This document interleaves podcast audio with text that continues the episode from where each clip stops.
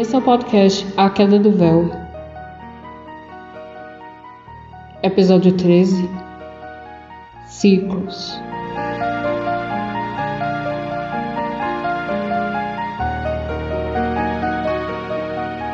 Primeiro, um fantasma.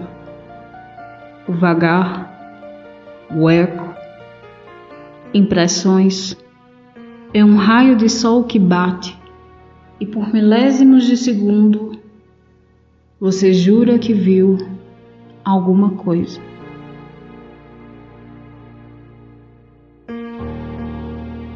Eles apenas vagam, sem consciência, sem nada que os distingam de ser e existir.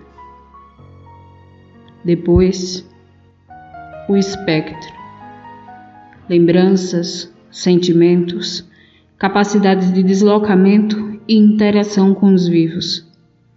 Somente uma morte violenta pode criar os dois. Nesse limiar, o espírito recebe a oferta de ir comigo. Se recusar, ele se desprende de mim e fica aqui.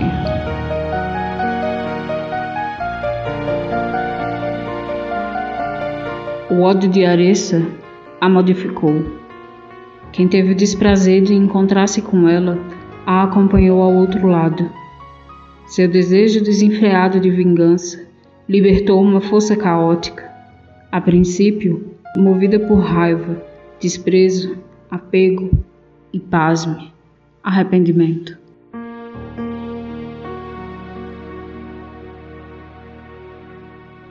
Depois veio o prazer. Sim, Ela conseguiu destruir, dizimar, enlouquecer e empurrar para o abismo toda a família ou pessoa ligada a Lopes. Alguns foram resgatados, mas apenas do outro lado. Encontraram forças para resistir à emanação dela e toda a violência que apenas um olhar despertava neles. Ela os carregava, presos, a tudo o que ela sentia. Eu jamais pude entender Aressa. Eu jamais pude compreender a natureza humana, mesmo que eu já tenha sido um de vocês. E agora, depois de cem anos, ela tinha se modificado de novo, assumiu outro nome e se tornou um dedicado, sinistro e perigoso obsessor. O nome dela causa confusão, medo, o toque adoece, o hálito enoja, o manto é treva, o legado apenas horror. Se eu acreditasse em redenção, eu diria que para ela é praticamente impossível. É estranho para mim, depois de tanto tempo desse outro lado do mundo, mundo, vida, dimensão do que eu posso chamar agora? Eu sinto. Aressa foi o meu fracasso. A culpa dela está aqui, é minha. E mesmo cismando, voando sobre as estrelas, meditando, mesmo sob a imensidão do cosmos, onde o silêncio me permite pensar sem ser interrompido, eu não sei o que fazer. Então, Nobre ouvinte, sim, eu estou falando com você. Direta ou indiretamente, não importa. A questão agora não é essa. Eu quero que você reflita comigo. O que é o tempo? Perceba, eu. Eu não tenho muita paciência para esperar. Uma coisa é o tempo finito para você. Para mim, uma sucessão de acontecimentos. Eu observo interajo, uso minha influência, energia. Aquilo que eu sou transcende, está acima, extrapola sua forma de compreender a vida. Mas o tempo, ele é capaz de dobrar até a mim, a morte. É assim que vocês me chamam, não é? Eu que vou levar a todos. Nem eu compreendo o tempo. Se eu me manifestasse de outra forma, a sua racionalidade seria questionada. E mesmo tendo a sanidade posta à prova a cada dia, você resistiria. Se encontrasse uma criatura como Aressa, eu não sei. É um vulto? Um barulho? Um pesadelo?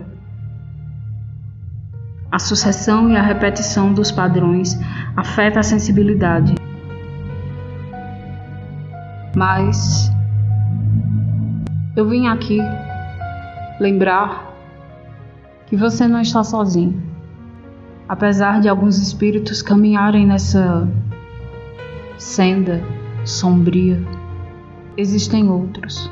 Outros como eu, Lor, Enaya e até os chatos dos Hitzien.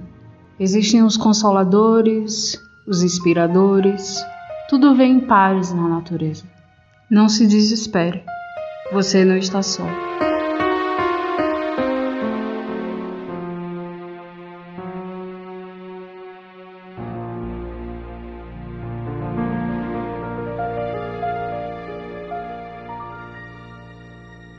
E agora, feche os olhos, respire fundo, ouça-me. Vague comigo pelo espaço, veja o giro dos planetas, Aprecie a luz das estrelas e me responda: o que é o tempo?